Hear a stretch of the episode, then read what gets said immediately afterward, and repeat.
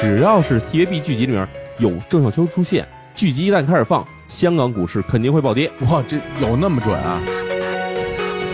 跟这个丁蟹效应非常相似的东西，哦，那叫什么呢？叫吉卜力的诅咒。按照这个方法去预测这当年的股票走势的话，有百分之八十五的准确性。哦这其实是一种心理暗示，这被称为什么呢？被称为皮格马里翁效应。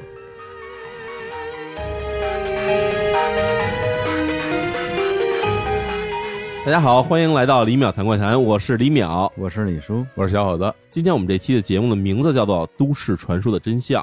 今天这一期节目呢，其实就是我们这个系列节目里的最后一期了。哎哎，在这个系列节目之中啊，大家其实跟着我们了解了很多这个世界上流传非常广的都市传说哈。嗯那么在今天的这个内容中呢，我们将为大家揭示出来这个都市传说的存在意义，以及它真正产生原因是什么，就为什么会有那么多都市传说流传在我们没错生活里啊？以及它是如何传播的，可以说是这个都市传说真相到底是如何的。哎，那咱们从何谈起呢？咱们先来聊一个这个在香港流传很久的一个都市传说哈。哦，这个都市传说名字叫做丁蟹效应。哇这个鼎鼎的有名啊！哎，丁蟹效应，其实炒股的人啊，或者说对资本市场比较了解的人啊，肯定听说过这个效应。这具体是说什么呢？就是咱先说丁蟹，哈，丁蟹名儿哪儿来的？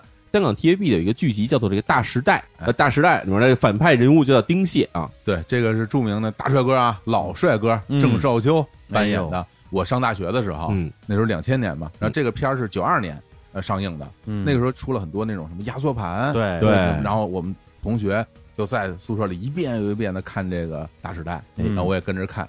后来等到这个微博时代，郑少秋那张截图就老流传在这个网上。那张截图是郑少秋戴着个眼镜，嗯然后一脸惊恐，下边配一行字幕：“嗯，不要怕，这只是技术性调整。”哎，哎，经常在有什么大事发生的时候，这个图就被拿出来放在网上，大家没错。那么这个我们要说这个丁蟹现象到底是什么呢？哎，其实也就是跟郑少秋有关的。哦，有人统计发现哈，说这个只要是 TVB 剧集里面有郑少秋出现，剧集一旦开始放，香港股市肯定会暴跌。哇，这有那么准啊？我来念一下这个数据哈，啊，咱先说从《大时代》这个片子开始啊，《大时代》呢是一九九二年十月份开始播出的，是。嗯。节目播出后一个月内，香港这个恒生指数啊跌幅高达百分之二十点六，我太多了。哎，然后到了两年之后，一九九四年十一月的时候，播出郑少秋演的这个叫《笑看风云》哈，嗯，《笑看风云》播出以后一个月内跌幅高达百分之二十点五，我天，然后当时的情况是，大家其实并不知道说郑少秋的剧集播出了以后就会发生股市暴跌，嗯，然后甚至在几年时间里面，一直没有人发现，哎，这两个之间有关系。到什么时候郑少秋这个所谓叫做丁蟹现象被提出来呢？嗯。一直到了二零零四年三月份的时候，一家跨国的证券经纪公司叫里昂证券，他们发表了一个研究报告，里面写到说，好像 TVB 里面一播出郑少秋所演的角色，他一出现，那么第二天开始，或者说接下来的一段时间开始，香港股市就会暴跌。哦，然后这事儿二零零四年爆出来，但是在之前其实可能已经存在了大约十几年时间了。哦，天哪，那因为之前啊，郑少秋在 TVB 演电视剧，基本上就是一年一部或一年两部的这种频次啊。没错，对啊，所以你像那个，我们刚才说这个两部片子，一个《大时代》，一个《笑看风云》。嗯再往后看，郑少秋演的，比如说一九九六年叫《天地男儿》哈，《天地男儿》播出之后呢，一个月内啊，跌幅达到了百分之十点九。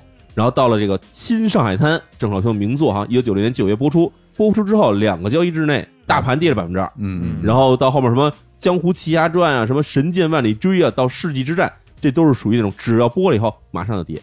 这个大家可能如果不炒股啊，对这个跌幅百分之二十啊，可能没有什么特别明显的概念。嗯，但但是基本上我简单说吧，在一个月内，如果跌幅超过百分之二十，这应该就叫股灾了。这基本就像是相当于至少是一大熊市了嘛，那种感觉。非常严重的暴跌了，这属于，因为这个大盘跌百分之二十，很多个股啊，估计得连续跌停好几天。对，而且刚才听淼叔说呀，还不是说只有这个大时代嗯啊丁蟹，而是只要有郑少秋的影视作品，嗯特别是他演的这个剧集吧，在电视上一播出，股市就暴跌，这个可就太吓人了，因为他不是一般的演员。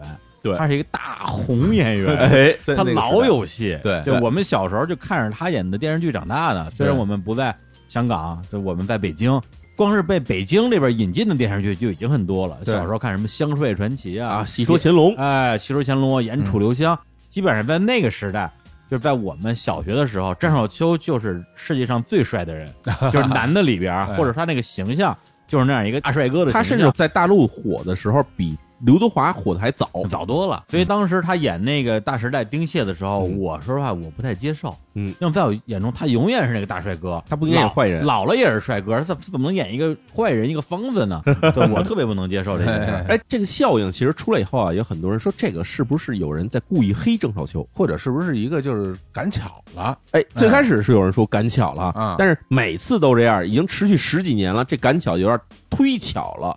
所以后来就有人开始说，说这可能是针对郑少秋的一个阴谋，为了让他少上戏，所以呢就开始说散播这种谣言。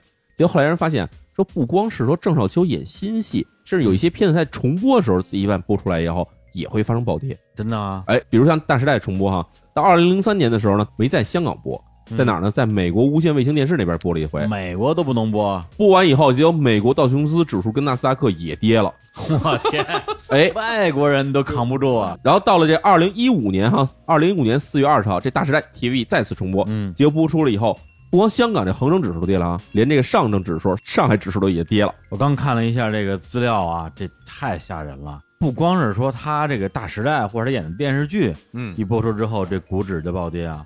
张小秋他就不能露脸儿，哎哎，因为为之前有一个报道说，二零零七年的时候啊，他的前妻沈殿霞啊，就肥肥，哎，呃突然晕倒了，然后呢，他当时去医院探望，被媒体包围访问，导致当天晚上的这个晚间新闻，他在这个新闻报道里边出现了，出现在电视上。哦，然后第二天啊，这个恒指在之前连升三个交易日的情况之下，掉头大跌，下滑七百多个点，对吧？就这只是露了个脸而已，都不是新剧，都没有续上，只是在电视里露了个脸儿。对，然后那之后过了不到一个月，他和他的女儿啊郑希怡一起出席了一个电视节目，合唱了一首歌叫《天涯孤客》。嗯唱完之后第二天暴跌，嚯，哇，大跌一千三百多点，唱歌也要暴跌，唱歌也不行。还有一次呢，就沈殿霞这个去世了嘛，因为得癌症啊去世了嘛，零八年在葬礼上本来郑少秋是没打算上台这致辞的嗯，啊，结果呢，后来主持人叫邓光荣吧，就把他就 Q 上台说，哎，你你也说两句吧。嗯我再上台说两句，结果第二天股指暴跌，哇然后是之后五天之内狂跌，是七年之内表现最差的一周。我天哪就！不能露脸了。哎，这是这我感觉有点坐实了，就是这个秋官啊啊，郑少秋一露脸，这股市是必须跌，这是。是，而且我这儿有一个更野的，啊。二零一二年啊，还有一个新的一个电视剧叫《新战》，二零一二年五月二号的时候播出了预告片儿，播完之后全球股票大跌，嚯！香港、日本、美国、英国、法国、德国全都往下跌，而且郑少秋在预告片里边嗯声嘶力竭的喊了一句“震撼苍穹”，就是好像是震仓的意思，是吧？我天！啊，真是震了苍穹了！只要是这个这天底下的事儿，我都管。哎，就是只要我出来，全球股市暴跌，全球暴跌，就感觉威力越来越强了，是吧？老当益壮感觉。因为在这个咱们国内的这个社交媒体上，这个郑少秋那刚刚我们说那张图出现的时候，一般也是股市跌的时候，哎，一般都是对，然后就把这张图寄出来了，就说不要担心，这只是技术性调整。对。然后他说那话以后，一般都是大跌，掉头，一般都是大。跌。对，而且到最后啊，连郑少秋自己都知道他这个丁蟹效应了，啊好多人就采访他说啊，你只要一一露脸儿，这个就暴跌，这你怎么看？他就是说子虚乌有，我也好希望我可以左右股市啊，我自己也买股票啊，如果我能呼风唤雨的话，我现在就赚翻了。哎，所以这时候说到的就是，即便是丁蟹这个郑少秋自己本人哈，嗯他对这种效应出现，他也觉得特别的无奈。嗯，那么这时候就有一个问题了，就是说半天，这个丁蟹效应到底是谁造成的这种效应？到底是不是郑少秋在控制这事儿？哈，嗯，哎，这时候我们呢，先把这个关子先摁住不表，哎我们再讲另外一个跟这个丁蟹效应非常相似的东西，哦嗯那叫什么呢？叫吉卜力的诅咒。啊就日本那吉卜力啊，哎，对，就是制作了很多名片，比如像什么啊龙猫啊、哦红猪啊，嗯然后天空之城、哈尔移动城堡，包括什么千与千寻，哎，哎就这公司这个。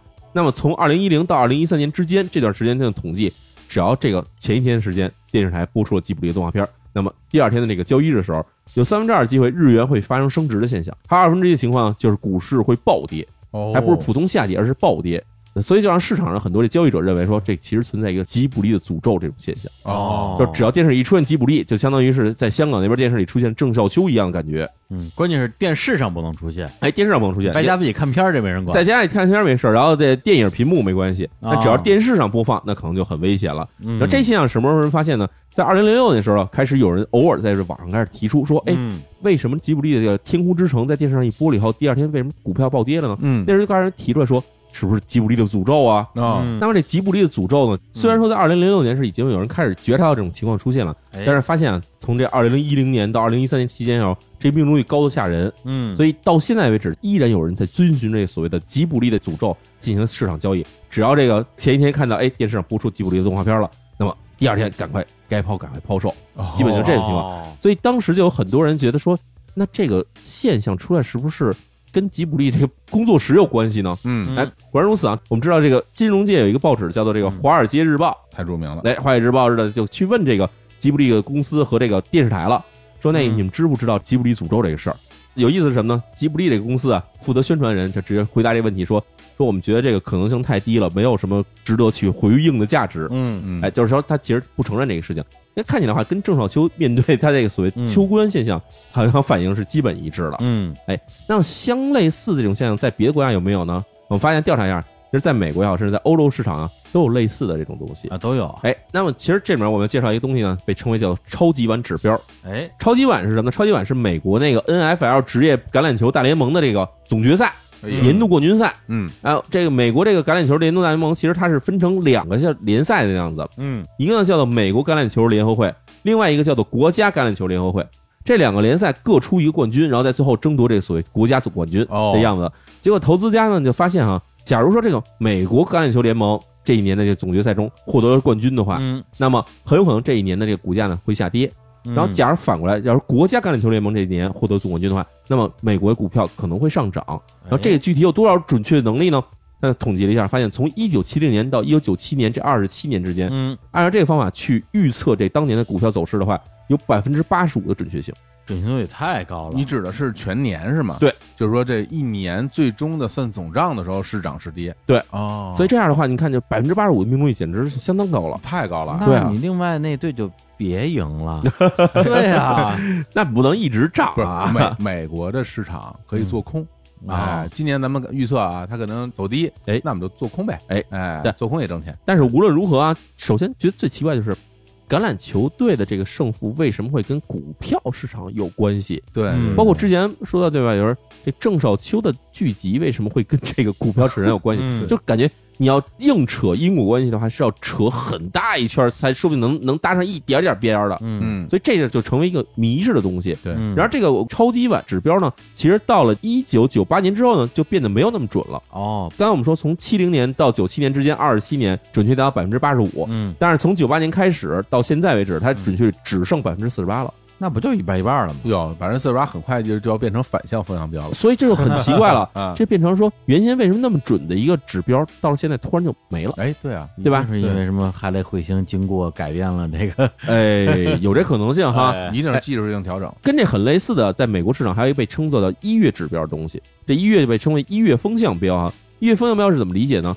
就是通过这个在一月份的交易市场上的嗯涨跌，来确定全年市场涨跌。哦，假如说一月份这个全月算起来，从月初到月末，股票市场是上升的，嗯，那么从这一年的年初到这一年年年底十二月份的时候，这股票来算起来是上涨的可能性更高。哦，然后假如说一月份是跌的，那么一月份跌了以后，全年保持下跌趋势的这种可能性也是很高。那这准确率有多少呢？我们来说一下哈，一月份上涨，所以最后这一年上涨的这个准确率大概有百分之七十左右。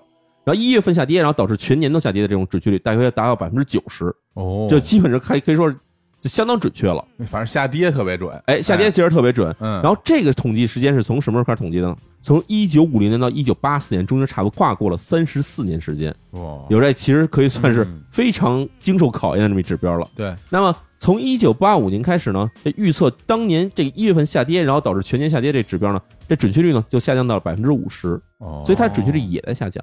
这跟刚才我们说那个超级碗指标其实有点相似。感觉跟超级碗标志膀子一样的。嗯。啊，是吧？连最后的这整个那个概率都有点像，一个四十八吧，一个五十。哎，对，对，而且这个关于股票嗯。全年指数这个涨跌啊，嗯。它不代表说您这自己的个人的买的单个股票它一定会涨会哎，跌啊，这是怎么回事儿？对，它讲的是这个整个股指。整体的市场的如何？整体市场，嗯，哎，这时候我们其实就想到说，刚才我们说这些指标其实都跟股市相关。哎，那股市其实有一个特点是什么呢？股市是由无数的这种小投资者去参与的一个集体的一个市场。是那么投资者的风潮或者投资者的情绪，实际上会左右这个市场的价格的变化的。一定，哎，但是问题是因为投资者数量太大，嗯，所以你很难说对吧？我放个新闻让大家所有人都相信，所以我们这事儿就变成了什么样了？这事儿很难啊，是。对。因为经常会有一些投资者会逆着新闻的方向去操作的。嗯。对对对，所以如何让这投资者能够向同样一个方向，比如我们一块儿买或者一块儿卖，嗯。这样才会让这个股票市场出现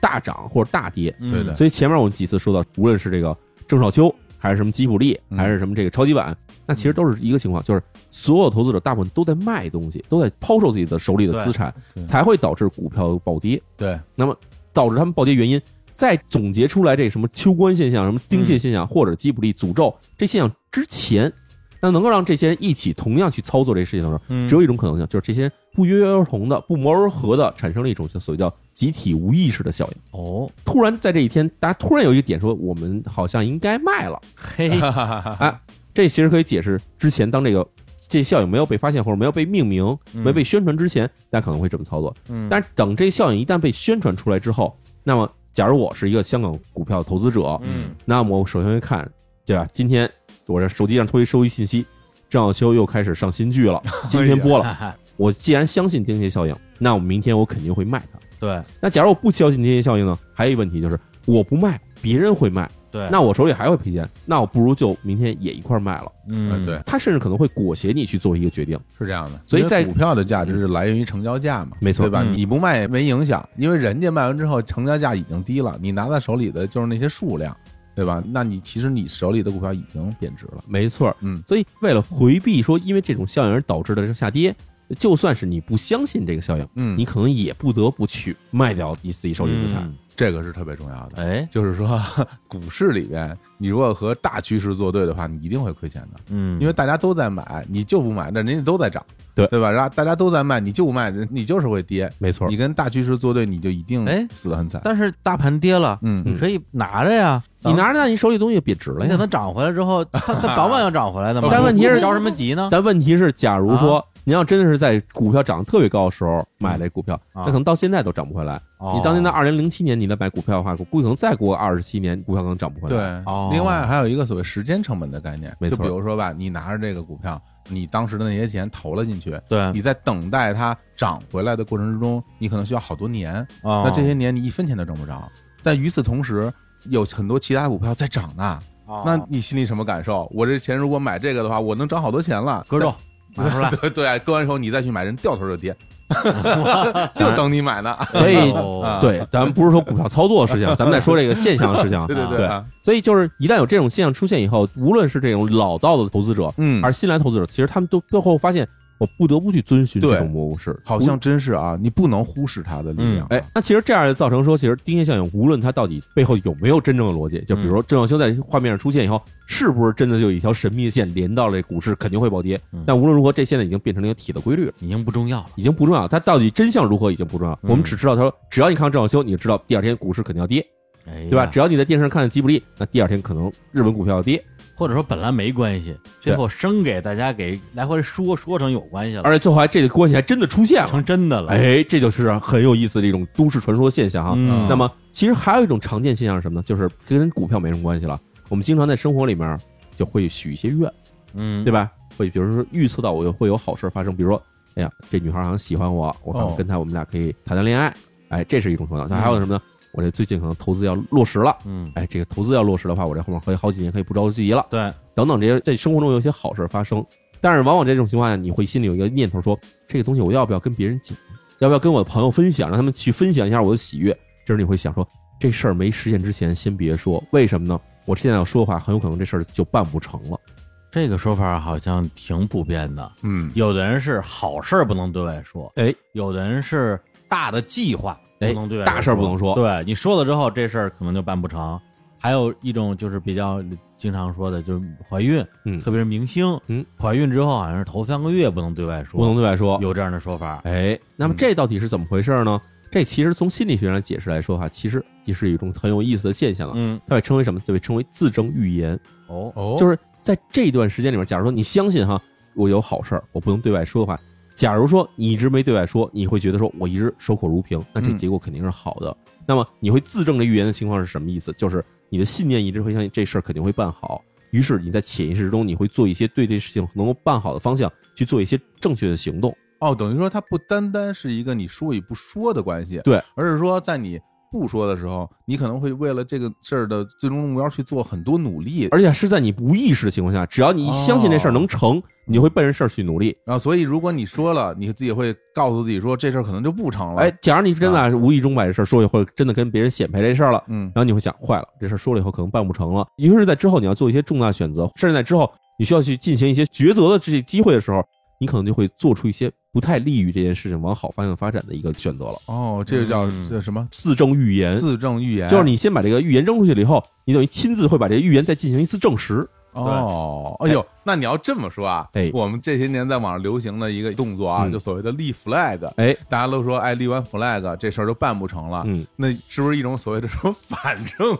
就比如说，我之所以把这 flag 立出来，我就是觉得这事儿我办不成，我先说了，然后我就奔着办不成那样，我什么都不干，啊最后就没干成但是也得看你这 flag 怎么立的。啊你。看，比如说有时候我觉得生命要危险的时候，嗯我说对啊，这事儿我弄完了以后我就回老家结婚。嘿但我首先我不可能回老家结婚，嗯所以这个 flag 不成立。嗯这反正都是各种方法吧。哎所以这个事情我们觉得啊，我们不能把动画片里出现的剧情拿出来讨论，说这是不是真的还是假的，这事儿没有什么意义。啊，但是呢，真的确实在这个我们生活中有很多人相信这个事情的，是对，就是相信说这事儿我要说出去了，这事儿就办不好了，对，我就特别相信这个。是吧？对我是办一些重要的事儿，它不一定是一件特别大的事儿，嗯，那么对我来讲特别重要。对这个事情越重要，我会知道这个事儿的人就越少。就要越要守口如瓶。对，没错对包括甚至我在对这种事情守口如瓶的时候，我会用一个安徒生的一个童话故事来激励自己。哦野天鹅，啊。你记得吗？有一个相当于是一个女孩儿，她的十一个哥哥被一个邪恶的王后变成了天鹅，嗯。然后她就要在一年的时间里边用那个荨麻织成衣服，嗯。然后给自己的十一位哥哥，就变成天鹅的哥哥穿上，他们才能变回人形。嗯，而在一年之内，他不能说一句话，哦。他只要说一句话，他所有哥哥都会死。哇，对，所以他因为不能说话，先是被一个王子看上，然后呢又被这个王子的母亲，其实就是那个恶皇后，啊。然后就被他抓起来，哎。然后又处死他，嗯。马上就是烧死了，嗯。他已经被架上处刑架了，嗯。他始终一句话没有说，还在织那个荨麻的衣服，最后就是终于织完了，个个都变回了人，所以这个故事我觉得可能就对我有一点暗示的作用。就是你要做这种大事之前，绝对不能对外说，一说的话啊，可能就不好的事会发生。哎，所以这个事情啊，我们后面会给你解释说为什么你会有这种想法。哎。但是我们想到说，其实还有时候会有另外一种情况是什么样呢？就是经常啊，对我要办这事儿的时候，我可能自己没有什么信心，或者我平常我就这么待着，但是这时候班里来一个老师过来了，嗯拍拍肩膀，李淼，我很看好你，你以后肯定能学得很好。嗯或者比如你去上班去了，对吧？你过来，哎，小伙子，侯总在这坐着呢，哎，部长过来了，拍拍肩膀，哎，嗯小伙子以后有前途啊，嗯以后我带着你，咱俩怎么怎么着，风华同达。嘿，你听这话以后，有一个情况是什么呢？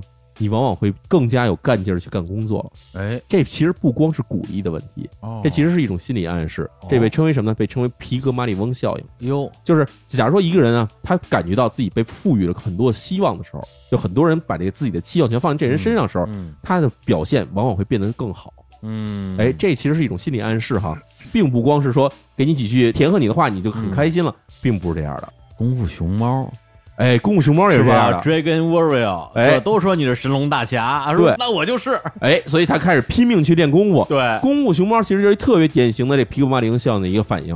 所以为什么我有时候在说家长应该多鼓励孩子呢？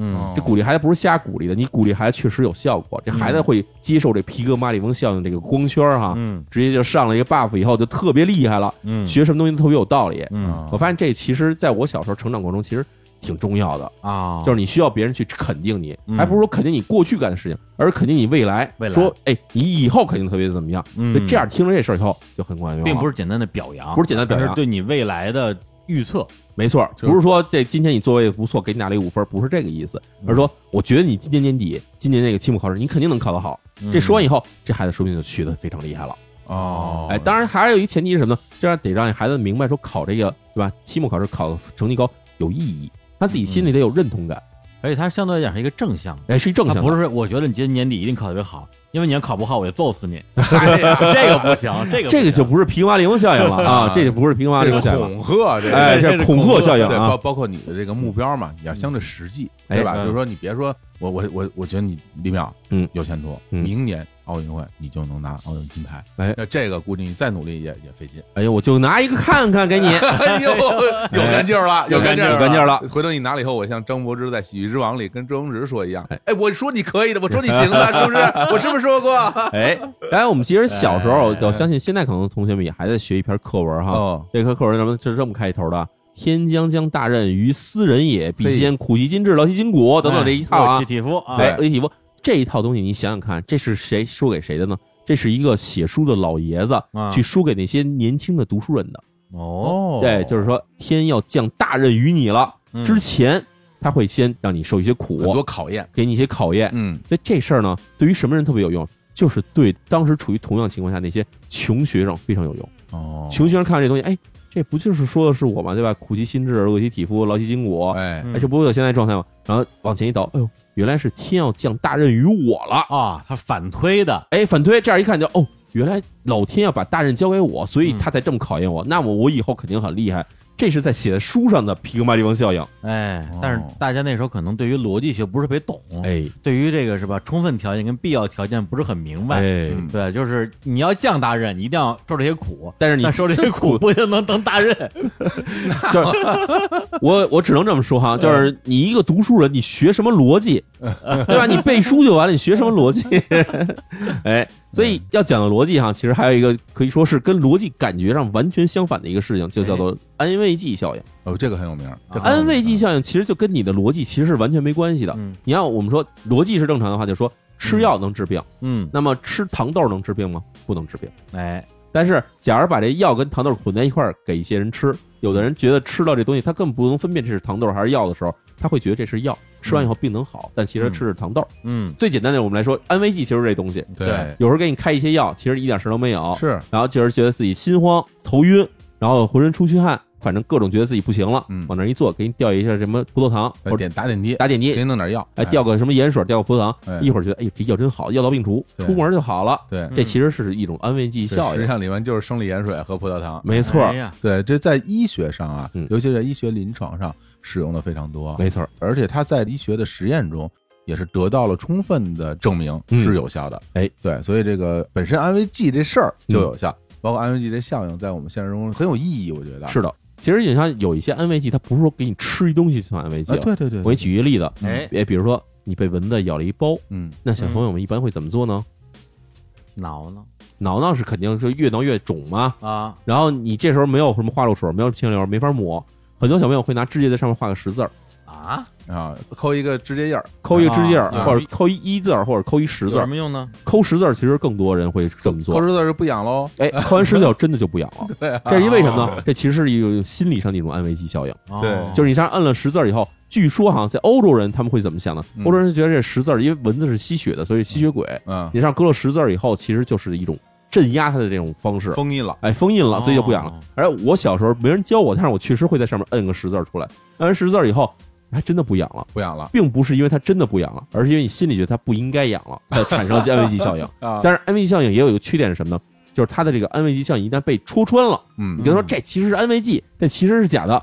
听到这以后，就不太管用。一下就颓了。但也不是说所有人都不管用，哎但是会有一部分人对他来说，安慰剂就不管用了。对对对，哎当然了，而且就是如果说你真的需要这吃药，是不是一定得吃药啊？嗯光用安慰剂是不行的。对，还有一个我觉得跟刚才那个什么玩意儿，就是鼓励人那叫是什么效应？皮格马里翁皮格马里翁，我天，啊啊，我觉得有点像或者反过来的，著名的墨菲定律，哎，哎，就是你担心一件事儿要发生啊，特指坏事儿，它就一定会发生。嗯，你就觉得今天出门之后肯定要摔跟头，嗯。就真的会摔跟头，工具是跟头。就类似于这种。是的，所以这种情况的话，大家会有一种不太确切解决方法，说这是一种幸存者的偏差。嗯嗯就是有时候这事儿出了以后，你给记住了，嗯，哎，给你留下印象了，所以你就记住他，觉得这事儿肯定有联系嗯。但有时候你想着今天可能会倒霉，但是出去没倒霉，这事儿你也忘了，所以呢，你只记住说你想好了是今天倒霉，结果果然摔跟头这事儿，这个东西在你记忆中留下了比较深刻印象，变成一个幸存者了。嗯那这这是一种解释方法，但是更多情况下其实是我们在生活中啊会有更多的一种类似于自我催眠的行为出现。嗯这我们要说一个情况，其实这东西不是自我催眠了，这东西是对米饭催眠，哎听说过吗？叫叫米饭实验这种东西，不知道这其实是一个流传很广的一个都市传说。嗯怎么说？这不是都市传说，甚至有点像一个科学式的东西啊。嗯在这个很多的论坛，像什么知乎啊，像什么微博上，经常有人说：“哎呀，我做了米饭实验，太对了。”我给你讲一下具体过程是怎么回事啊？嗯具体过程是这样，就是你要准备啊三个小瓶儿，嗯这三个小瓶儿里面都放上一团熟的米饭。哦哎，这三个小瓶儿全封好了啊，封好之后，你要对三个瓶子做不同的事儿。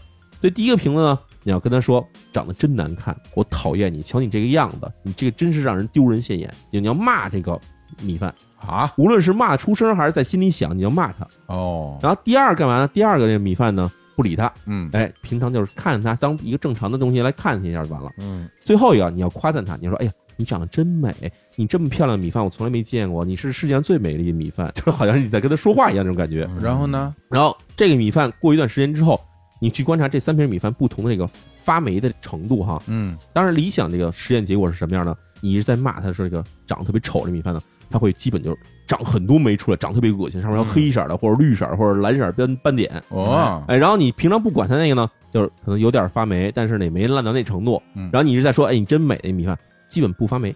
这个太神了吧？这个有点太不可信了。，哎，这很多地方都在不是米饭能听懂人话？哎，这很多地方不光是做了实验以后，人家还能总结出这个意义来。哎哎，总结什么意义呢？总结说啊，这个可以锻炼做实验的人的自我意识和人格意识，嗯而且呢，还能让他们知道如何去跟别人交往这个这不是跟米饭嗯交啊，往如何去让一个米饭变得更美，或者如何让一米饭彻底烂掉。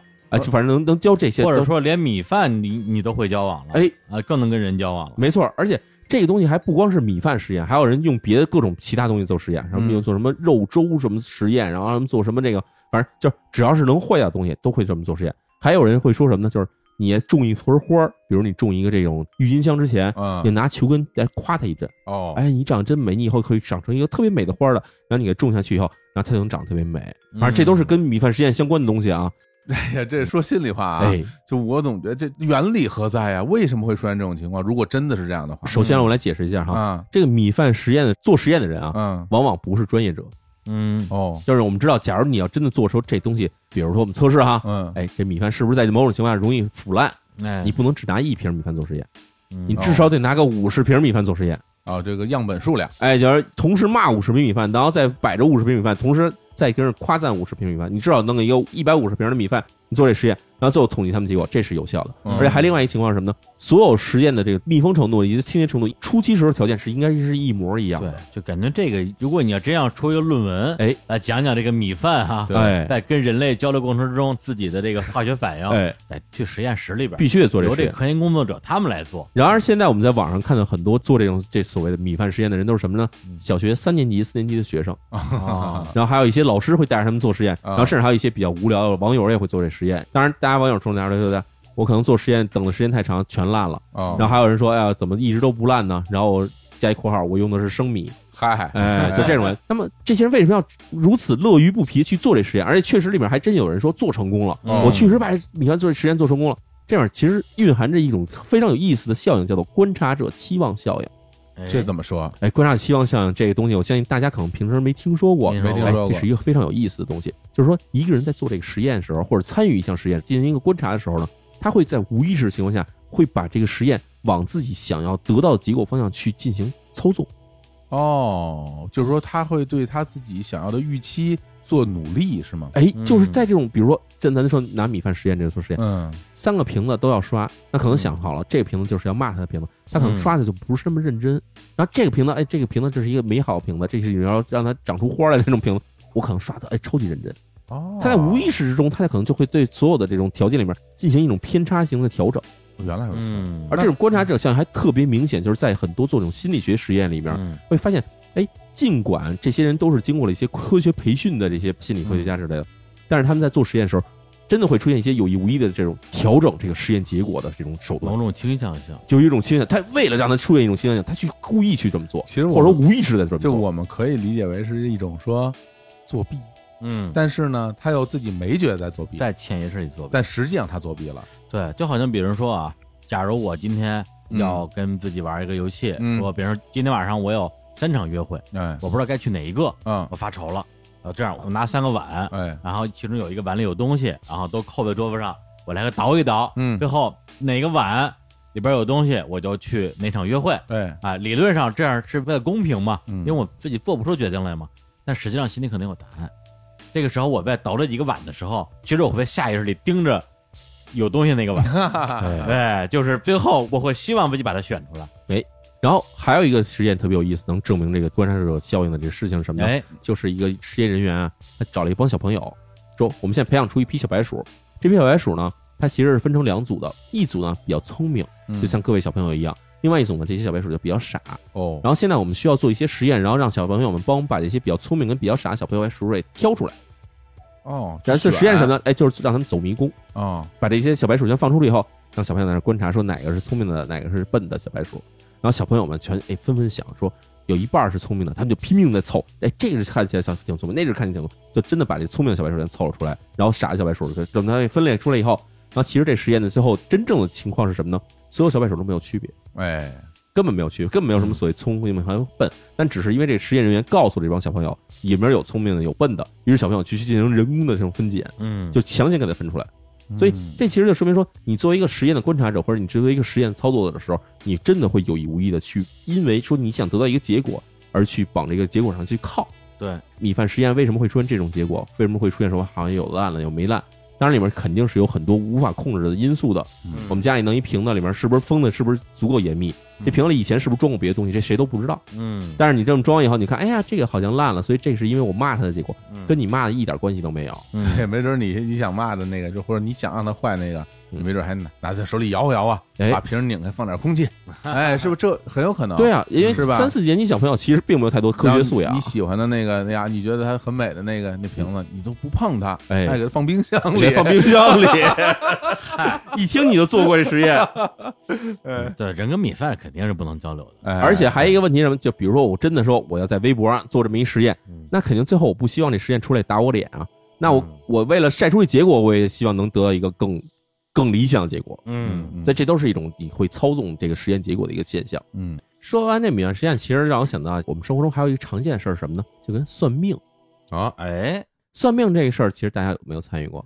算命我没，就比如说真算过我们说几种情况哈，啊，一种呢，就比如说大家一块玩的时候呢，拿扑克牌或者塔罗牌自己大家算一算，有这种的。这种还有一种玩呢，哎，还有一种厉害一点，就是上网，哎，去这种有的这种商城里面可以买那种算命服务哈，哦，哎，花个什么几大几百，哎，去算个命，然后可以找人家在网上给你推什么星盘这种东西，哎哦可以算。哦，是还有更厉害什么，就经常大家会听说什么生活中某某某朋友哈，或者谁闺蜜认识一大师，这大师算的特别准，对。哎，然后还会带着你去算去，嗯。然后甚至还这闺蜜还特别热情啊，说什么你不用自己出钱，我给你出钱，咱们去算去。我天儿，还这样？哎呦呦呦，哦，我还真这知道，就我有几个朋友，哎，让他们闺蜜带着去算命去，然后他们还跟我说说你算不算？然后我后来想了想，说算命这事儿吧，其实挺逗的，为什么呢？就是我们去了解一下这帮算命他们这些拿出的一些这种结论哈，啊，大部分无论他说自己是什么命理呀、还是什么星盘啊，还是什么紫微斗数啊、等等这些东西哈，其实他会给你一个结论，这结论啊，往往不是一个特别确定的数字。这怎么解释呢？就是你去问他什么事儿，比如说什么时候能结婚呢，或者说比如什么时候能有小孩呢，嗯。他会给你算，哎，你这差不多在哪年哪年之后，你可能能可以结婚，哦，哎，哪年哪年之前的话，你可能结不了，是这么说的。哦，这样一范围，哎，会有一范围，他不会说特别准确，比如说说，呃，一九六七年十月三号你已经结婚了 啊，这种事儿肯定是没有的，那看你结婚证了，那哎，看你结婚证了。啊，然后这种的一个算命结果哈，咱们说一这特别常见，基本就是什么这个星座运势推算哈，哎，这个我经常有时候在网上能看到啊，哎。因为就是我关注的那些博主，包括嗯。我这个我也认识的人哎。里边都有啊这种，然后我就能看到他那种什么运势。哎，有时候呢，我我也会看一看，就根据自己的星座，嗯。比如说我我双子座嘛，哎。哎，最近出了双子座什么本周还是哎。运势，嗯。我瞅瞅。呃，我印象中啊，会大概有这几种说法，一个就是说什么最近呢，你这个消化系统嗯。可能会出现一些问题，啊。哎，然后或者是说最近你在这个金钱方面会遇到一些帮助哦，啊，好像很多是这种描述。是这样吧？。对对对哎啊，然后这种算法哈，其实有一个特点什么呢？他们会把一些这种话说的让你觉得好像似是而非。哎，哎，这其实，在我们很多这种相声作品里，经常会谈到说似是而非。但它嗯具体怎么似是而非这事情啊，我后来进行一个给它拆解、进行分析，你会发现，第一，这些人他们往往不会说那种让你听起来特别能判断正误的、正确与否的这种话。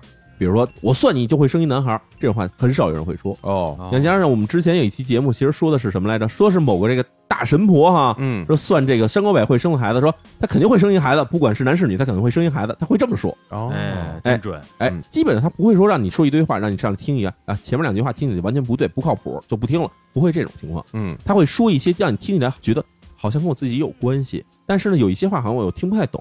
基本上他们说话原则是这样的。嗯。所以，当你怀着一种说我对这个大师王源也好，还是什么这个算命这个先生也好，好像有几分相信的时候，他说这些话的时候，首先你会往自己身上去靠，好像在说我生活中的某个某个事儿，哎，哎，往这上面去靠一靠。我直接举个例子就完了。哎我刚刚上网随便搜了一个啊，嗯，哦，对，也不知道这是哪个这个星座大师哎，说这个天蝎座嗯。哎本周运势，嗯。是这样的，特别长啊，哎。我只念开头一段。哎，你不喜欢拖拖拉拉的事情，但近期却发生了很多这样的事情。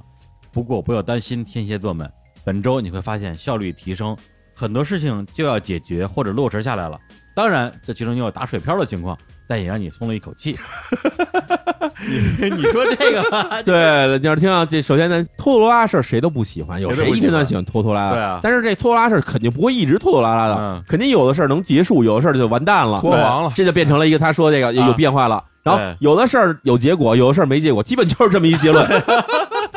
哎，然后这种的其实还算比较低级的手段呢，有一种哎高级手段，就是那种上来给你说的东西，让你觉得好像他说每句话都在你心里一样。哦，哎，说的每句话当当当当一说一通啊，甭管你是算事业，还是算什么这个感情，还是算什么财运这种，咚咚咚说一通，特别特别像。但是里面总有几句话你听不懂。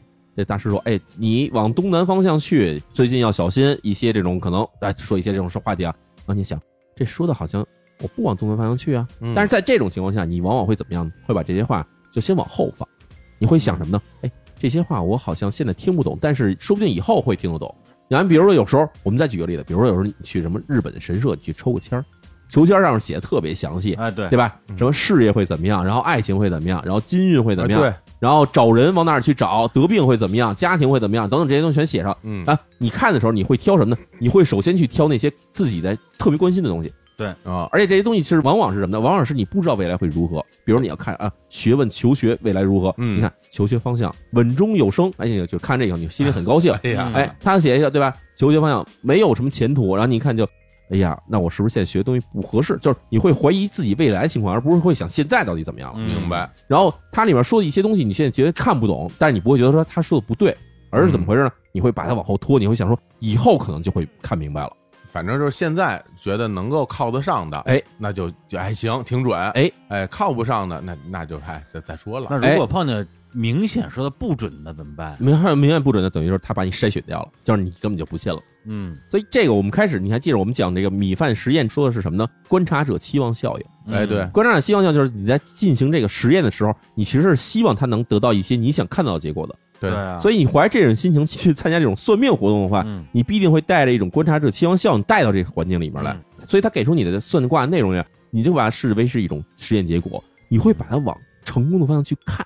嗯，也就是算的不好就是不准，你知道，大部分人去参加啊算命的人，他不是怀着一种说我要去给这算命先生挑刺儿的心思去算命的。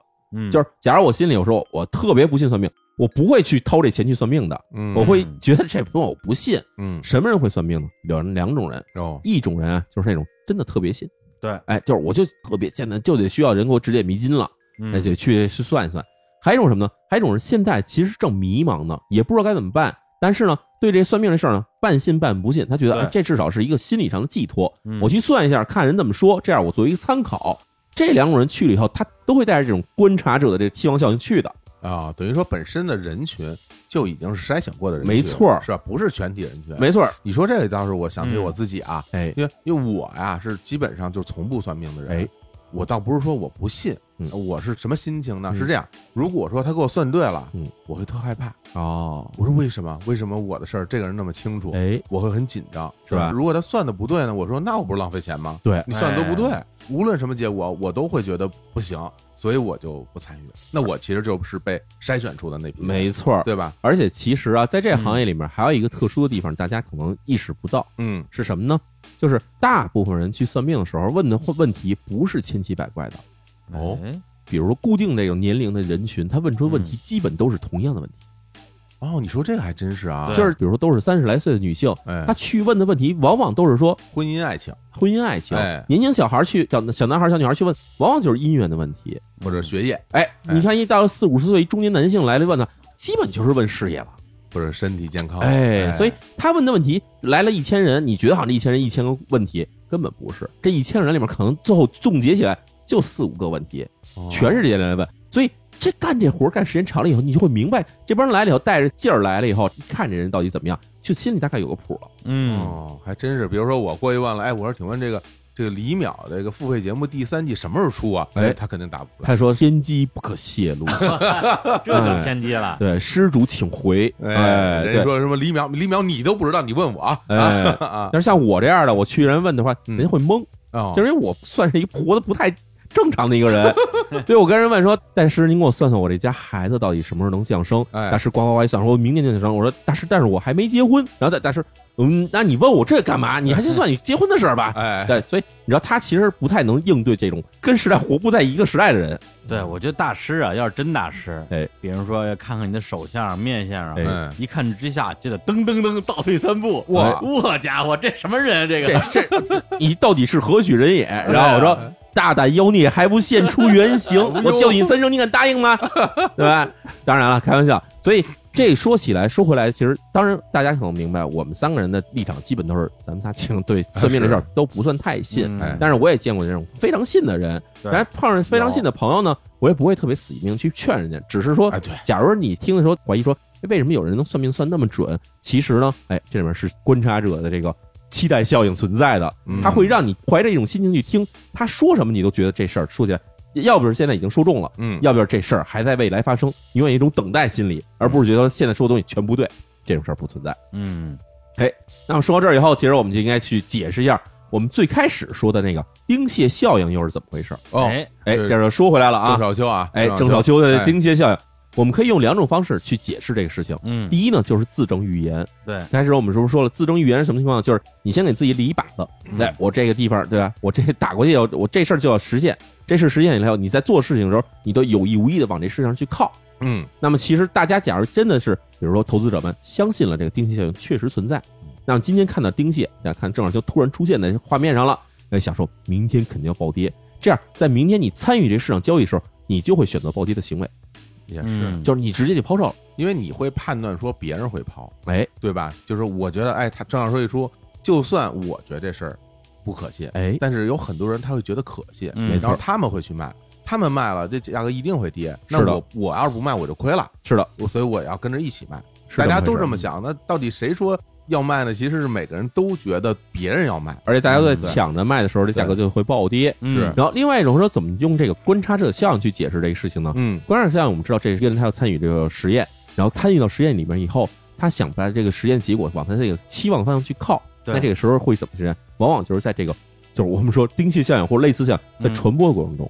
它会实现这种情况。哦，丁蟹效应可是最开始出现的时候，并不为人而知。嗯，九七年、九八年的时候，哎，那时候可能有偶尔几个人，他们发现了，哎，好像这事儿虽然听起来很滑稽，嗯，但是似乎又是真的。嗯但最开始的几年，包括到了二零零四年，就是我们知道里昂证券写这个报告之前，其实我相信在市场里面已经有人听说这个事情了。哎，对，这些人听说这事情的时候呢，他们往往会说：“我们先关注一下，哎，这是不是暴跌了？对哎，暴跌了以后，我们去翻前一天是不是有郑少秋出现在画面上？嗯，你得明白，郑少秋那时候特别火呀。对，郑少秋那时候不是说隔一段时间才会露一次面，他很有可能那个时候一年连续露面，但是就在暴跌前一天他也露面了，他就把这天这时候给摘了出来。嗯摘出来之后，结果在早期郑少秋的这个丁蟹效应成型之前，人们已经说，只要郑少秋出现在画面上，那么第二天会暴跌。嗯，最开始的时候，大家其实是用这个观察者的期待效应去往这事儿上去靠的，啊，然后心里带着这种这种其实一种期许的态度去等着它暴跌。然后等这事情开始被全市场都已经了解到这事情以后，嗯，然后它开始变成了一种说大家放诸皆知，大家只要看见郑少秋暴跌了，就变成这种的一个广泛的效应出现了。还真是嗯，还真是，在这两种效应的作用下嗯，它这个补贴也不行了。对嗯啊，所以其实这我们也知道，这事儿真的跟郑少秋没关系。郑少秋自己说说，对吧？我 我很无辜，确实他很无辜。嗯这事情其实是市场里每一个参与交易的人，就在这两种效应的作用之下，它们无形之中形成了一种强大的，可以说是代表性的作用。哎对，而且刚才说的这个是一个相当于是在至少啊华语世界股民们嗯可能很多人能知道的一个事儿。哎，还有一些东西它可能是小范围传播的。哎，我记得我以前看过一纪录片儿挺逗的，讲的是中国的一些农村啊，哎而且是这个小部分农村，他们会有一些这种非法赌博的一些现象。哦，赌六合彩嗯，那怎么赌呢？他们就是会在开彩票这个结果的前一天，嗯全村的人全都守在自己家的电视前看《天线宝宝》。啊，天线宝宝这个儿童片里边，嗯看那些天线宝宝们今天晚上他们有没有什么暗示哦啊？比如说，哎，今天啊，我给大家吃三个苹果，他说，哎，三三三，给你记下来啊。对我，我看那纪录片儿就有两个小时吧，整个这这纪录片就是在拍这帮村民如何去揣度天线宝宝，然后去买彩票。他就认为天线宝宝的里边做出一些暗示数字和这个彩票数字是有神秘联系的。对，然后这事儿后来我上网一搜，发现肯定不只是说那个纪录片拍的一个村儿，哎中国很多地方很多的农村啊都有这样的这种习俗。哦那叫习俗了，就是迷信吧。迷信你说这玩意儿怎么知道的呢？嗯也是互相传。可能有的人说，哎，隔壁那村儿怎么着，看天线宝宝中大奖了，哎，他就说，那我没看天线宝宝。哎，那其实我们在看到这无论丁蟹效应还是说天线宝宝这种情况的时候，它有一个特点是什么呢？它只能在相近的、相类似的文化圈里进行传播。哦，你指的文化圈是语言，哎，就是以语言啊就语言文字这种作为载体的，就是比如说丁蟹效应。丁蟹效应是在香港狗股市诞生的，嗯，它为什么没有去影响日本股市？或者说日本股市为什么日本人不会盯着郑少秋出现在电视上呢？是因为他们根本不知道郑少秋这人，对，嗯对吧？你说你放到南美股市，南美人根本不知道这这什么是谁。对啊，根本不知道是谁。就这个效应，尽管在香港显得特别准，但是你只要出了这华语圈，很有可能就使不了了。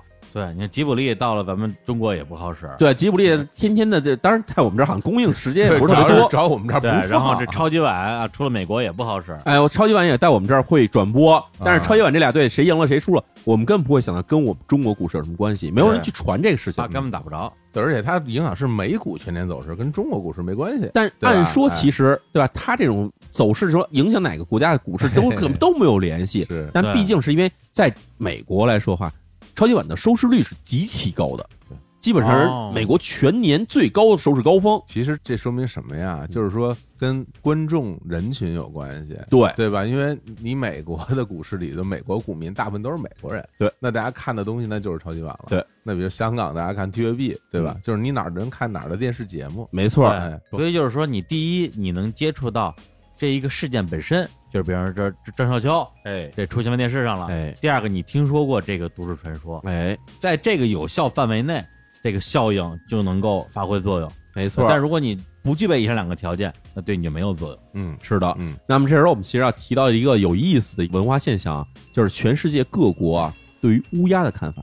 哎，乌鸦这种鸟哈，嗯我们知道，其实，在我们现在的社会里面，在中国这边就会认为说，看见乌鸦是不吉利的，是的，对，听到乌鸦叫会觉得特别生气，有不好的事儿发生。哎，会有不好的事儿就发生。对应的就是喜鹊，哎喜鹊就有喜事儿发生。哎，看喜鹊在这门口一叫，哎，今天咱们喜事儿上门，对哎而且我记得我高考那一天，嗯一出门看见一只喜鹊，我说哎哎，高考能考好，哎，就果然考好了。考好了。哎，然后等上大学的时候，上大学进大学第一天看见一只乌鸦，哎，哎呦这完了。完了，去学校有坏事儿，哎，哎，反正就是嗯。这是我们可以说就把它说是一种迷信哈，哎。但是还有一个特殊的一个文化现象，就是其实，在上古时期，就乌鸦这种鸟，其实你知道跟人类社会已经这时间已经很长了，哎，而且其实乌鸦这种鸟的生活是跟人类生活是比较近的，它经常会依赖人类社区去进行生活。对，其实，在上古时期啊，有一些国家在他们的神话里、传说里面啊，嗯，这乌鸦其实是一种比较好的动物，哦就是包括谁呢？包括古希腊，嗯哎，包括日本，包括中东，包括埃及，还有北美原住民，嗯里面还包括中国。哦哦哎，现在我们虽然认为乌鸦是一种不吉利的鸟，但事实上，在上古时期，这些国家和地区，他们其实认为啊，这乌鸦有一种是特殊的乌鸦，三足乌鸦。哦，这我听你听说吧？这然后这种三足乌鸦被称为什么呢？被称为金乌哦，或者是白乌，认为是一种太阳的象征。太阳鸟，哎，我们老觉得说中国和日本认为说这个三足乌鸦是太阳鸟，但事实上在古希腊、在埃及、在北美，大家都认为三足乌鸦是太阳鸟。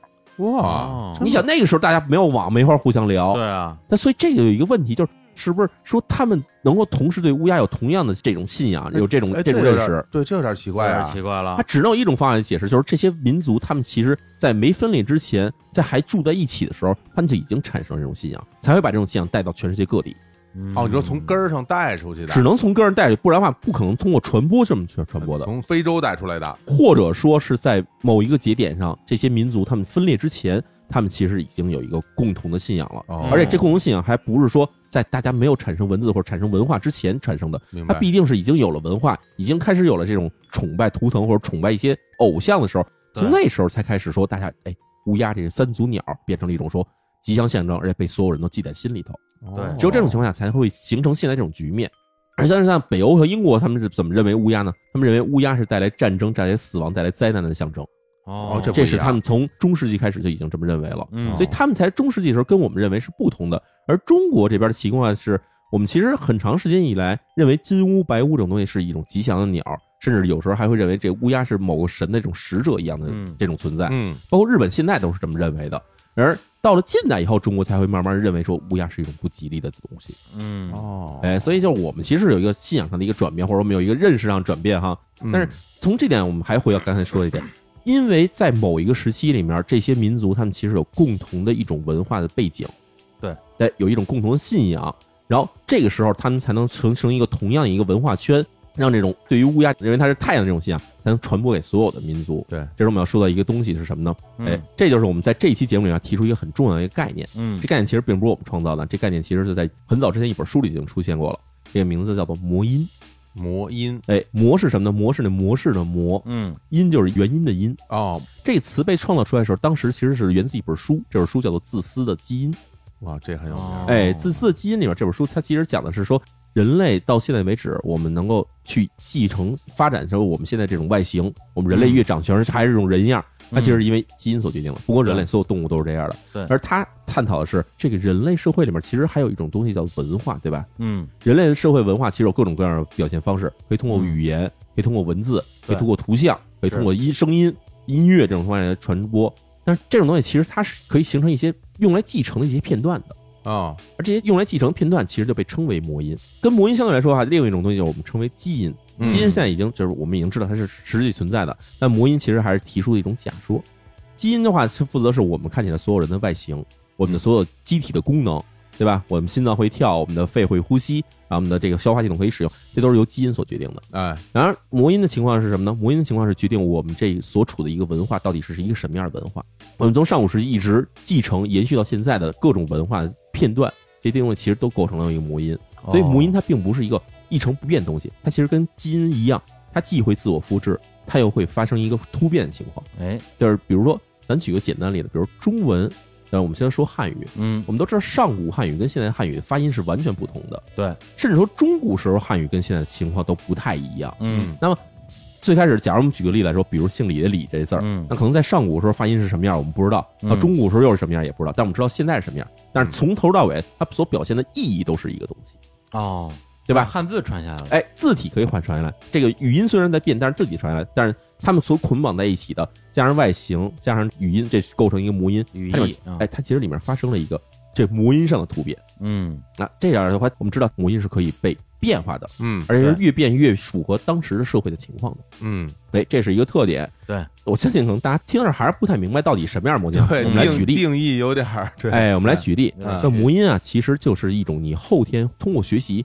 你才能学会的一种，其实可以造成你脑内这种直接反应的东西。哦，咱们举例来说啊，有一类反应我们被称为自然反应，就是什么呢？比如这有一堆火，嗯一个小孩儿他不知道哈，看这东西一伸手，呱烫着，把手缩回来了，这是自然反应，哦这是天然的，就是就是什么动物都会这么做反应的。但是有一种反应你不太一样，比如说你在这个瓶子上你写一个这是烫的，啊，那可能作为成人你认识这字儿以后，你在摸的时候你会小心的，甚至可能不想去摸它。对，那它会不会烫呢？这不一定。这要是假如是动物的话，它可能就是不碰到这事儿，它不知道，它记不住的。但是人看到这东西以后，他会，哎呀，这可能很热很烫，甚至有时候你把这个玻璃给弄成一，就是我们知道烧红的玻璃是红色的，嗯你，弄一这个看起来像是烧红的玻璃放在那，这人看着以后，他会反应说，哎，这个很烫，我不能摸。或者说这东西有毒的，哎，这东西有毒的，或者这东西可能很危险，嗯所有这些东西给你造成一种警示作用。这其实并不是说你接触过它，啊但是因为你看着你学会了说这东西对我来说可能有害，所以你就会记住这东西啊，这东西我不碰。所以这样的话，其实就形成了一种说魔音的现象，就是嗯你看到这东西，尽管你没有真正去体验这事儿，但是你也知道，我这事儿我不碰。那还有一些魔音，其实更有意思是什么呢？它是以一种这种，比如说我们的风俗或者民谚方式来去流传下来的。哦哎，举例来说，比如说在现在有一句话说叫“正月不能剃头”，是吧？正月剃头死舅舅。哎哎，大家谁也不知道说这个你剃了头跟舅舅之间有什么关系。嗯，当然，各种民俗学家是有解释的，嗯说什么是为了思旧啊什么的这种叫法各种解释。谐音梗，哎，谐音梗等等之类。但是传到现在以后，谁也不会说你正月不剃头是为了思旧，基本都是说正月不能剃头，剃头死舅舅。嗯谁也不会想着说这你剃了头为什么舅舅就会死？但是确实大家在执行的时候，那我正月就不剃头了。对嗯要至少说在一大片范围之内哈，我们可能整个正月里面就不剪头，然后等到了农历的二月份的龙二月二龙抬头的时候，哎，我去理发馆去剪头。嗯，但这个不就是一种迷信吗？你其实可以理解为一种迷信，但是你啊回想一下，这其实跟丁蟹效应是一样的。哦，它其实完全没有联系，完全没有关系。但是人就会啊认为说，嗯，这是一种禁忌，或者甭管怎么样，为了吉利或者为了怎么样，我就不剃头了，嗯我就回避这事儿了。所以弄得很多理发馆在一月份的时候都根本不开门。是因为这个东西，如果它真它是真的的话，哎那比如说啊，咱们咱们拿这个神话人物举例子，啊比如说二郎神杨戬，哎哎，他的舅舅你知道是谁吗？啊玉皇大帝，嚯对吧？他如果要是哪天想造反，可简单了，啊，就把这头 所以玉皇大帝就死了。哎，所以这事儿你想想，这其实听起来无稽之谈，对啊，无稽之谈。嗯但是你总觉得说，这就跟算命那事儿又回来了哈。你总觉得我今年剃头了，有可能今年我舅舅不会死，但是可能在未来某一年会对他不利。嗯，哎，所以这事儿你要回避。所以刚刚有时候说的那个，比如说一个瓶子上贴个烫，哎哎，我觉得这个其实是我们可以理解为是一个就是通过文字学习到的一个就是真实存在的一个事情魔音现象，对吧？？这个现象就是说，因为你你认识这个烫字，所以你会回避它。对，但是呢，我们聊到关于比如说就像这个二郎神这事儿啊，哎或者是像这个丁蟹这事儿，哎，其实它不是说你做了真不行，但是大家也去回避这东西。没错。所以这个可能就是我能把它列为就是更升级或者说更变化了的魔音现象我觉得这是一种什么样的魔音？就是嗯它已经你无法去溯源了。啊。它最开始的形象可能已经找不到到底具体是谁说的，在哪年说的了。嗯嗯但是它在人类历史的传说中，嗯包括其实就是在我国历史传说中，嗯它变成了一句俗语，变成一句对民谚，再变成一种魔音现象。这魔音现象就变成了说，你在这一个月里面，你要是去剃了头的话，人家会觉得你这人对自己的舅舅太不好了。对所以说这种情况所以它是不是魔音？其实还有一个特别重要的点在于说，大家都得认，对，是吧？群体要要认这个事儿。没错，是，嗯就跟那个类似的啊，嗯，对，比如说有一些谐音相关的，嗯比如说不能送伞，不能送钟，嗯是，吧？现在可能又就加了一条不能送悲剧，哎是，吧？以前就没这说法，啊现在变成了悲剧也不能送，这种都都是你这谐音梗嘛。对但是悲剧可能是年轻人，哎大大家知道这个谐音梗的乐趣，嗯，年纪大点的人也知道不能送伞，不能送钟，哎就因为听上去不好听。其实包括两个人不能分离啊什么之类的，不能分着吃梨。对，哎，其实这有一个现象是什么呢？就刚才小伙老师说这个嗯魔音这事儿，得有人信，嗯，得有人信的越多，这东西才有效果。对，就比如说，咱俩突然创造说，哎，两个人不能分着吃苹果，嗯，这样把平安分了。但这种事儿是我们俩瞎编的，啊，不会有人信的。对，这这东西不起到任何的这种心理上的威慑作用，或者说给你起到任何魔音作用的，这起不到的。嗯，但是只有说这个东西信的人很多了以后，然后它传播很远了，嗯这时候大家说你干什么事儿，你会觉得，哎呀，这事儿好像跟我们认为的一个禁忌好像有有冲突。对，所以这时候要谈到一事儿，就是母音它自己有一个传播难易度的问题。传播和传承，哎，传播上其实就是它一代一代被传下去，对它能保持原样的样子。是，这个东西它有一个难度，就是有时候是感觉起来哈很难去传播，嗯有时候好像很容易传播了。是，你比如说说分离这事儿或者悲剧这事儿，嗯，等年轻人知道谐音梗，马上传出去了。叫什么一个区别呢？这样的区别就是这个母音效应需不需要人用大脑去思考？嗯，假如就是一谐音梗，对吧？一悲剧，悲剧就等于相当于那个悲剧了。那哎这个根本你不用想，听完就能听懂，嗯马上就可以传出去。它传播起来的难度很低，嗯只要你说出去的话都不用给别人解释，这事就传出去了。对，那相当于有什么样的魔音比较不好传呢？嗯。就是这东西得想，嗯，你想，哎，这东西这里面好像有内在联系，所以这事儿哦，自己一传哦，这个可以联系过来，哎。所以咱把这东西讲出来，这样的话就很难了，因为有的人能听懂，有人听不懂。跟这儿我举个例子，嗯，这个其实是所谓的上一代人跟下一代人，嗯。甚至是比如说城市跟农村，哎或者是不同城市之间，大家由于这种传播的程度不一样，造成了这边一些冲突，哎，比如说吃饭筷子能不能插在米饭上，哎。以及能不能用筷子敲饭碗，哎，嗯。有的地方人就讲究这个，嗯，筷子插在米饭上，这就是上坟嘛，对，哎，用这个筷子敲饭碗，这是要饭嘛，哎，但是很多年轻人不知道这个，家里人从小就不教，嗯，所以就会出现那种社会新闻，比如说这个什么女朋友上那个 男朋友家里边把哎筷子插插在饭碗上了，家里就闹得鸡飞狗跳的，对，就是就是这种东西，跑我们家上坟来了。旁边上坟来了，哎还真是有，而且呢，就是一个是年代之间的区别，还有一个就是南北方啊，文化和语言差异上也会有不同的理解。就比如说啊，在北方去看一个生病的人，你可以带苹果去，寓意平平安安嘛。对哎但是你在江浙一带吴语区，你就哎不能带苹果。为什么？呀？吴语区这苹果读起来像病故，哦所以就不能带苹果去。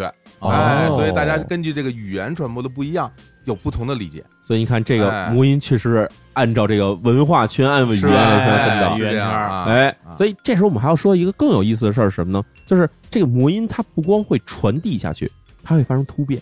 哎，哦，哎，它会跟基因一样突变。刚才我们提到一句突变，这突变其实什么情况？就是有时候，比如说，咱们举个最简单的例子，嗯比如五月二十号，嗯，我相信哈，搁五年前都没有人觉得这是一个什么特殊的日子。嗯，在我小时候，这也就是一个刚考完期中考试的这么一时间。嗨，哎，但是现在五二零这日子不一样了，五二零突然变成了一个叫什么情人节啊什么这种感觉，叫我爱你的谐音了。就就爱你节吧，哎，叫爱你节，而且这还不是说简单说嗯。叫你见人说，哎呀我爱你，还不是这样。啊。就五二零这天，你必须得买东西送人家才行，还真是啊，对吧？这其实是一个突变，就是嗯。我们小时候，咱小时候都没有这个，嗯，然后结果在某一个时间点，突然五二零这个日子突然产生了一个魔音的一个转变，来了一新的，哎，来了一新的的，呱唧就变了，包括这个双十一啊，在变成这个购物节之前，哎其实是光棍节，叫光棍节，光棍节，其实这个还算比较好理解，哎，全是一，这都是一嘛，哎。一就这个一生孤独嘛，嗯，嗯，就这东西其实就光棍节被发明出来也没多少已年，经很新了，也没有多少，年已经非常新的一个概光。棍节应该我印象肯定就是两千零三年、零四年那时候的事儿就所以没多少年，突然就变成了一个叫天猫购物节，哎，然后这时候有一个有意思的事情，就是咱们想二月十四号这情人节到底怎么回事儿？哎，二月十四号情人节，据说最开始，当然这是传说了哈，嗯。欧洲的什么古罗马时期也不是什么时期的，圣马兰丁，哎，圣马兰丁，嗯。哎，偷偷帮这个年轻男女让他们这个成婚等等这些事情，所以成就了这个情人节。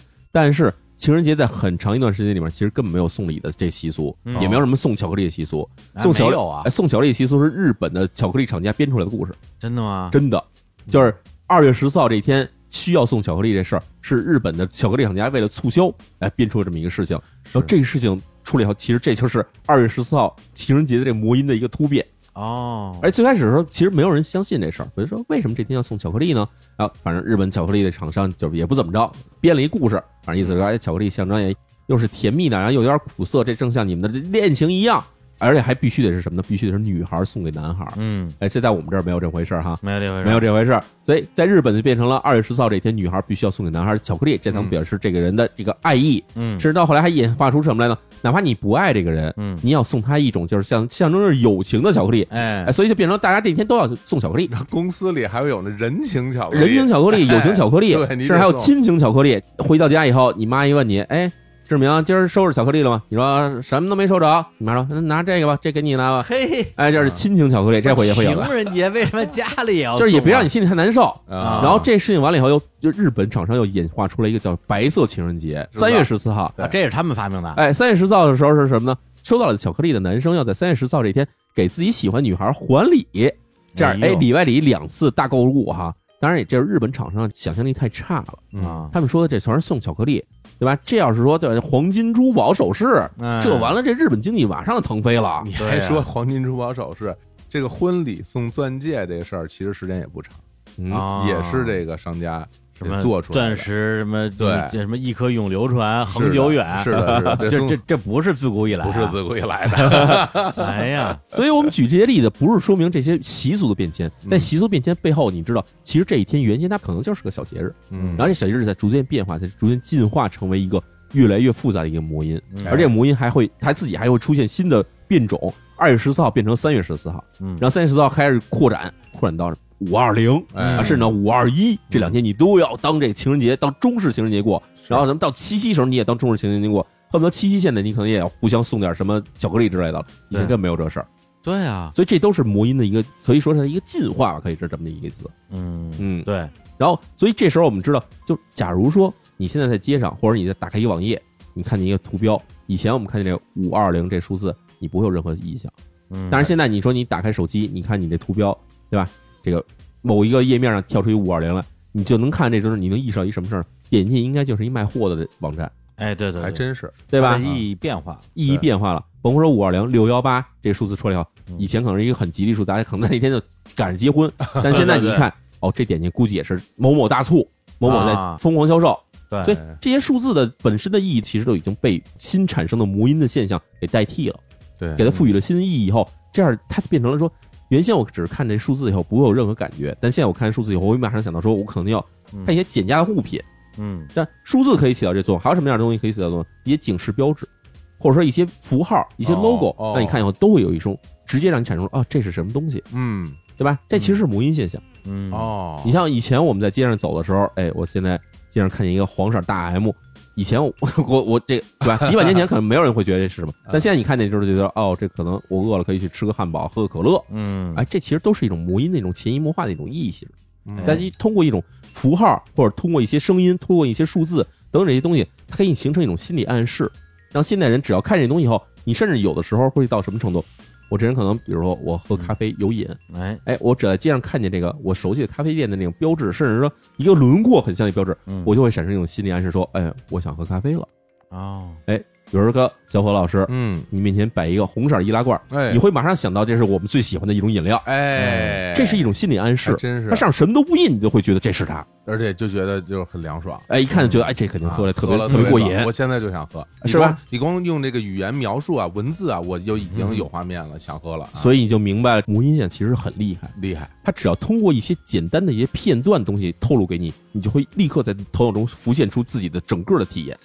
对，所以我觉得为什么就是这个叫魔音呢？嗯。是不是在对应基因这个概念？嗯，我就在想魔音的这些，呃，你说是习俗、哎，习惯啊、迷信，嗯，甚至我觉得他自己有一种很强的自我的生命力，没错，对他好像就是有生命一样。比如说像定界现象啊，咱们刚刚举了好多例子，本身这东西没有，对。说着说着就成了有的了。对，对，这个其实特别像以前有时候看一些，比如说介绍日本妖怪的嗯，一些作品，嗯。说本来是没有这个妖怪的，对。啊，大家都说有，他就这个对吧？然后这个传说自己幻化成了这个妖怪的精髓，然后就妖怪也就真的走出来了，哎，就其实有这种感觉，其实，在日本古代的这个关于这种神话传说里面，有一个词跟这种我们说魔音现象非常像，嗯，叫什么？叫言灵。言灵，言灵，言是言语言的言，然后灵就是灵力的灵。哦。他会认为说人说的话是有魔力的是有灵力的。嗯。所以你只要一直在说这种有魔力的话的话，它就像是这种咒语一般的，它会嗯。让一些事情发生。嗯，所以你想的话，这其实很像是我们说的魔音现象。就好像说说前面那个街角，哎，之前曾经死过人，哎，对，容易出车祸，嗯，大家去那儿小心点儿，哎，结果可能大家最后那儿就变成一个什么恐怖的十字路口，哎，大家心里就觉到这儿有心理暗示，然后到这儿我一定要小心。是而且事实上，确实在日本互联网上出现过这种事件。哦，哎，这事件其实我们在这个都市传说系列里面，其实应该提一嘴的哈。嗯但是因为这事件实在是有点太扑朔迷离了，所以我特意没有提到它。哦，被称为礁岛事件，礁就是鱼字旁一个交通的焦，嗯，岛就是一个这个岛屿的岛。嗯这礁岛事件特别有意思的是什么情况？就是在很早之前，日本这种互联网的那种，就是像 BBS 这种地方，嗯大家在聊天的时候，突然有人跳出来说：“呃，这个事情太恐怖了，让我想起了礁岛事件。嗯”然后这人说完以后呢，出来好几个人说：“哎，确实跟礁岛事件很像。”嗯你这么一说的话，我突然想起来，大家一跟帖。但是很多人没听说过礁岛事件是什么，嗯包括你们俩也没听说过是什么不知道，所以大家都在跟帖，教导事件到底是什么？教导事件怎么搜索？然后结果这几个人呢，就从此不说话了。哦，然后后来过了一段时间他们开始跳出来说，不要去搜索交友事件，交友事件太恐怖了，持续在说这事情。嗯，然后后来发现，这个事件其实在日本互联网上一直存在，存在十几年时间，一直有人在流传说教导事件具体是什么情况。嗯有人说是教导事件什么猎奇杀人，嗯有人说教导事件是一伙这个小学生什么的，这神秘失踪嗯啊，反正各种传言都有，但是没有任何人能说出来教导事件整体到底是如何的。嗯然后在网上只要是人说说什么事儿的时候，就会有人开始刷哦，我想起了教导事件，它变成一种哦它变成一种言灵了，明白明白，它变成一种魔音了。嗯只要你要突出这事件有多恐怖，或者突出这事件有多奇怪的时候，你就说嗯啊，这个好像教导事件，但是焦点事件是什么不重要，没有人知道。不对，它本身不重要了。不，重要它，就跟郑少秋一样，它这这玩意儿这玩意儿水下八关了，这已经这就它是完全是水下八关，我们还会想说，哎，这是一个什么什么游戏什么的，嗯。但问题它这纯粹就是一个魔音现象，嗯。嗯这东西根本谁都不知道是什么，就凭空出现，嗯，凭空创造，而还确实一直在发挥着自己的影响力。对对对，哎，啊你说这个真的让我想起了教导事件。哎呀，所以这时候我觉得，就拿出一个结论来说吧，就是其实我认为哈，母婴的这种东西的它的出现以及它的这种进化呢，它其实导致了促进了人类的社会的进步。你想啊，文化刚创造初期，嗯跟现在相比的话，我相信母婴要比现在少得多。嗯他们直接给你引发一些联想东西要少得多，而且表现方式也少得多。但是慢慢人类发展到现在，人类文化发展现在，魔音的这种种类越多，越来越多，然后魔音效应也越来越强，嗯所以才到我们的现在人类社会能体验到越来越多的文化的方面的这种进步。嗯，哎，那能不能这么去理解啊？就如果我们这个人类社会，哎，没有出现文字，哎没有出现语言，对那是不是魔音这个现象就不会出现？或者我们说，在动物世界里边，动物没有像人类这样的文字嗯和这样的我们所谓的语言啊，嗯，是不是在动物界就没有某音现象呢其？实我觉得这个母音效应，我们刚才谈了这么多，它其实需要的得有一个工具来承载母音。载体，载体，嗯这载体包括什么呢？包括文字，嗯包括语言，嗯包括图画，啊，对，包括声音，嗯哎，包括甚至包括一些颜色，这些东西其实都可以去颜色组合嘛。嗯，就是我们看国旗，看国旗认为这是哪个国家的，哎是对嗯这东西其实都是需要有一些东西来进行载体的。然而问题是，动物世界里面其实他们对于很多东西上是没有这些能力的，比如语言他们没有，文字是没有的。嗯当然，我们现在其实知道有一些这个动物实验啊、在一些这种太平洋的小岛上，他们有的科学家发现，有的鸟类它们自己有自己的语言，哦，其实不是语言，是一种求偶用的歌声。哎是，哎，然后不同的种族，比如这岛上一共有四个种族，嗯。这四个种族他们自己用的歌声是不一样的，嗯。而且歌声还会发生突变等等之类，但是都是祖辈传父辈，父辈传子辈，都是这么传下来的，所以他们是存在一定程度的这种魔音现象的根源的。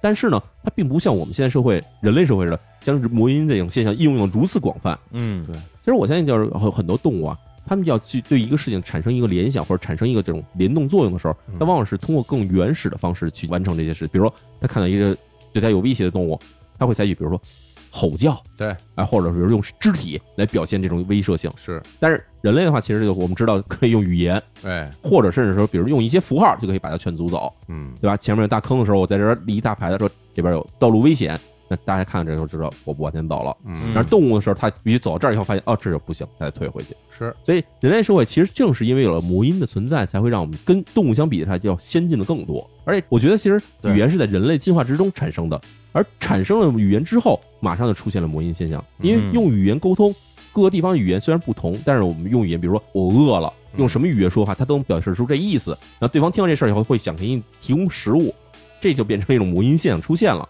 所以其实我们可以把人类语言广义来看吧，它也是一种魔音现象。嗯嗯，对吧？我我用一种特殊的声音的组合，去表现出了一种这个魔音现象需要的这种结果。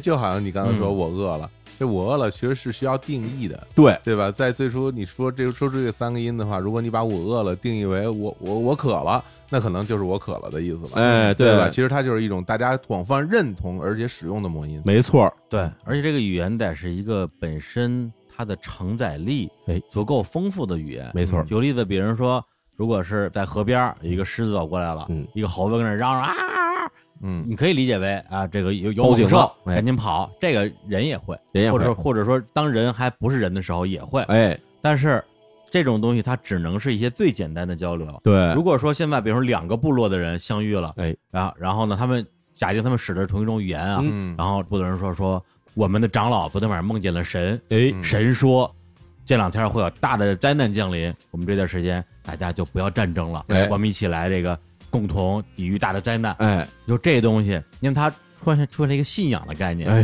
这个东西就不是动物的语言能描述的了。没错，儿，所以为什么后来就是不同国家的、不同种族的，甚至不同语言的人，嗯。大家能够平安相处，哎。甚至能够结盟，很大原因是因为有人类信仰的产生嘛。对，这就是依靠语言这个魔音，而且信仰其实也是一种魔音，嗯，对吧？？为什么那么多民族能够同时信仰一个神？哎，这个神对他来说到底意味着什么？谁见过神？嗯谁知道神到底什么样？没有人知道。但是所有的神的这些表示的方式，通过各种的这种经书传下来，然后大家会认为这个哦，这就是神。比如你看天上这是七彩祥云，这就是神。这其实都是魔音，嗯也没有人真正能表现出来一个抽象概念到底实体化以后是什么样，没有这种方法。只有通过魔音的传递，能发现这种情况哎。呦，那感觉在我们生活世界里边，这个魔音这无处不在啊。对，哎其实我觉得就咱们说一个结论性的东西吧，就是魔音其实是一个可以自己创造自己的东西。嗯，就是魔音是创造他自己，而且魔音效应的存在本身它就是一种魔音效应。哦，还真有深了啊，有点上升到哲学层面了。啊所以就在这个世界上，我们很难想象说什么东西可以创造他他自己。嗯就我们创造肯定是我们由父母创造的，嗯我们不可能自己来把自己造造出来一个人来。嗯然后什么东西都很难说想象到说这个东西它可以创造出一个它一模一样的自己，或者它可以让自己从零到一直接创造出来。嗯，而母音恰恰是这样的。太厉害了。哎，哎，所以，假如我们回顾一下这个《林妙谈怪谈》这整个所有节目里边，我们发现其实从头到尾我们听到了许多许许多多这种各种方面的故事。嗯啊，从什么这个闹鬼的公交车，到什么这个幽灵航班，对吧到什么寄生虫，这些东西其实都包括在里面。是，但是很多地方其实都是传说。那传说本质是什么呢？其实传说这种故事的本质，它就是魔音现象。它通过讲述这种传说故事，然后让你去吸取一些教训，嗯或者让你觉得哎突然很恐怖，哎，让你获得他想让你获得的这种效果。无论是说你突然觉得很紧张了，还是觉得说我后面可能要小心一些什么事情，嗯或者说为了给一些小朋友们教会一些在生活中的一些必要的一些安全知识，嗯所有这些东西其实都是通过这个讲述承载了魔音现象的这种故事来传给你的。哎呀，真是感觉我们这个李淼谈快谈啊，啊，我这未尝不是个魔音啊，对，最后上升到了非常高的理论高度，理论高度。对，虽然这个理论解释，其实因为毕竟魔音理论还不是一个完全已经成熟了的理论，哦。也并不是说通过已经科很多科学现象去证实这事儿的，嗯。它毕竟它是一个理论。但是从这角度出发呢，我相信其实对于大家去理解生活中的一些现象，尤其是这种我们听说也觉得怎么可能啊，这事儿嗯没道理啊。哎，从逻辑上直接去用逻辑分析是不可能的道理的时候，嗯你可以用母音理论这角度去理解它的发生，哎去理解它的传播，然后甚至去理解它的变异。那这样的话，其实我相信，对于大家去理解这个世界到底是如何运作的，或者说，哪怕是只是说听一些故事，觉得这故事听起来很有意思，但是我告诉你这故事怎么来的嗯，这去追根溯源的过程之中，你会发现，哎，其实很有乐趣。你会发现，哦，这个魔音现象到底是原来真的是无处不在。哎，受教了，哎哎呀，哎像跟淼叔学到了很多这个知识，哎哎，那么其实那到这里的话，我们这个《李淼谈怪谈》这一季的内容呢，也到此结束了。哎呀，哎，虽然有点不舍依依啊，不舍呀，依依不舍还想听啊，对，有机会呢，我们再找一个好合适的场合，啊跟大家继续讲述这些故事。啊，大家也可以来给我们踊跃留言，哎啊，因为我们这个相当于去年我们做的是李淼谈奇案对第一季，今年出了李淼谈怪谈第一季，嗯，那接下来是谈奇案的第二季，还是谈怪谈第二季呢？还是什么什么第一季呢？哎，这个呃，这大家的意见对我们来讲很重要啊哎，，是这样的。哎，欢迎踊跃来给我们反馈，哎对，最后也感谢每一位购买了本期节目的朋友，感谢大家，那么就跟大家说再见吧。好，我们下一季再见，哎，拜下期再见，拜拜拜拜。